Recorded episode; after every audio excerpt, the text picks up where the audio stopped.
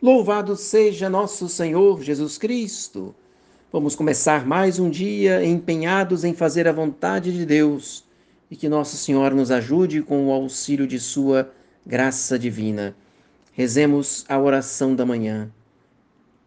Senhor Deus Onipotente, que me fizestes chegar ao princípio deste dia, salvai-me hoje com o vosso poder a fim de que não venha a cair em algum pecado, mas sempre com as minhas palavras, pensamentos e ações, procure fazer a vossa santíssima vontade.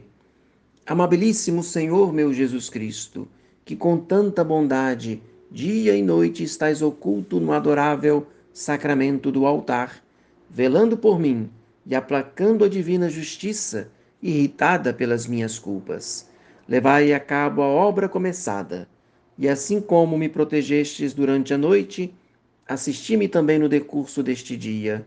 Abençoai a minha alma com as suas potências e o meu corpo com os seus sentidos, para que não me sirva destes dons que recebi das vossas mãos para me revoltar contra vós, mas unicamente os dirija a dar-vos honra e glória.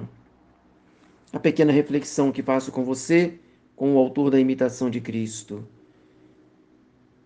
Não deixaremos nunca de repetir que a vida cristã consiste unicamente em querer o que Deus quer e em não querer o que Ele não quer.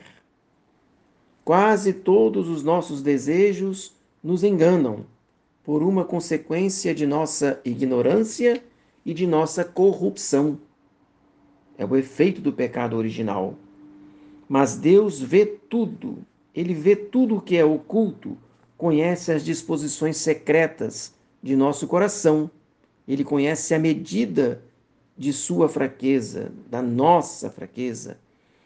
Ele sabe das provações por que devemos passar, os auxílios necessários para que possamos suportar todas as provações que ele nos enviar, porque ele não permitirá que sejamos tentados além de nossas forças.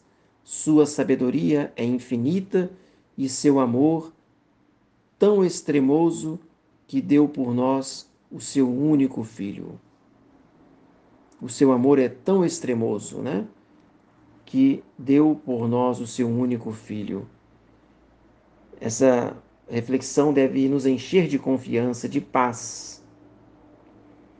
que maior contentamento poderemos nós ter do que abandonar-nos inteiramente àquele que fez tudo por sua pobre criatura?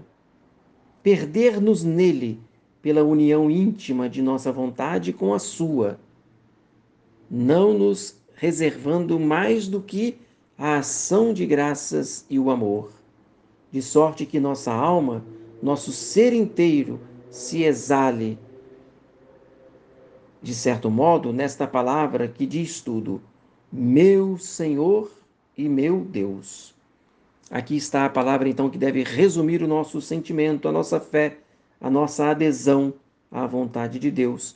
E quem dera um dia pudéssemos exalar o Espírito falando essa frase que disse Tomé, confirmando assim, por uma frase, toda a vida que tivemos pois em tudo devemos então confiar em Deus, pois Ele é nosso Senhor, Ele é nosso Deus.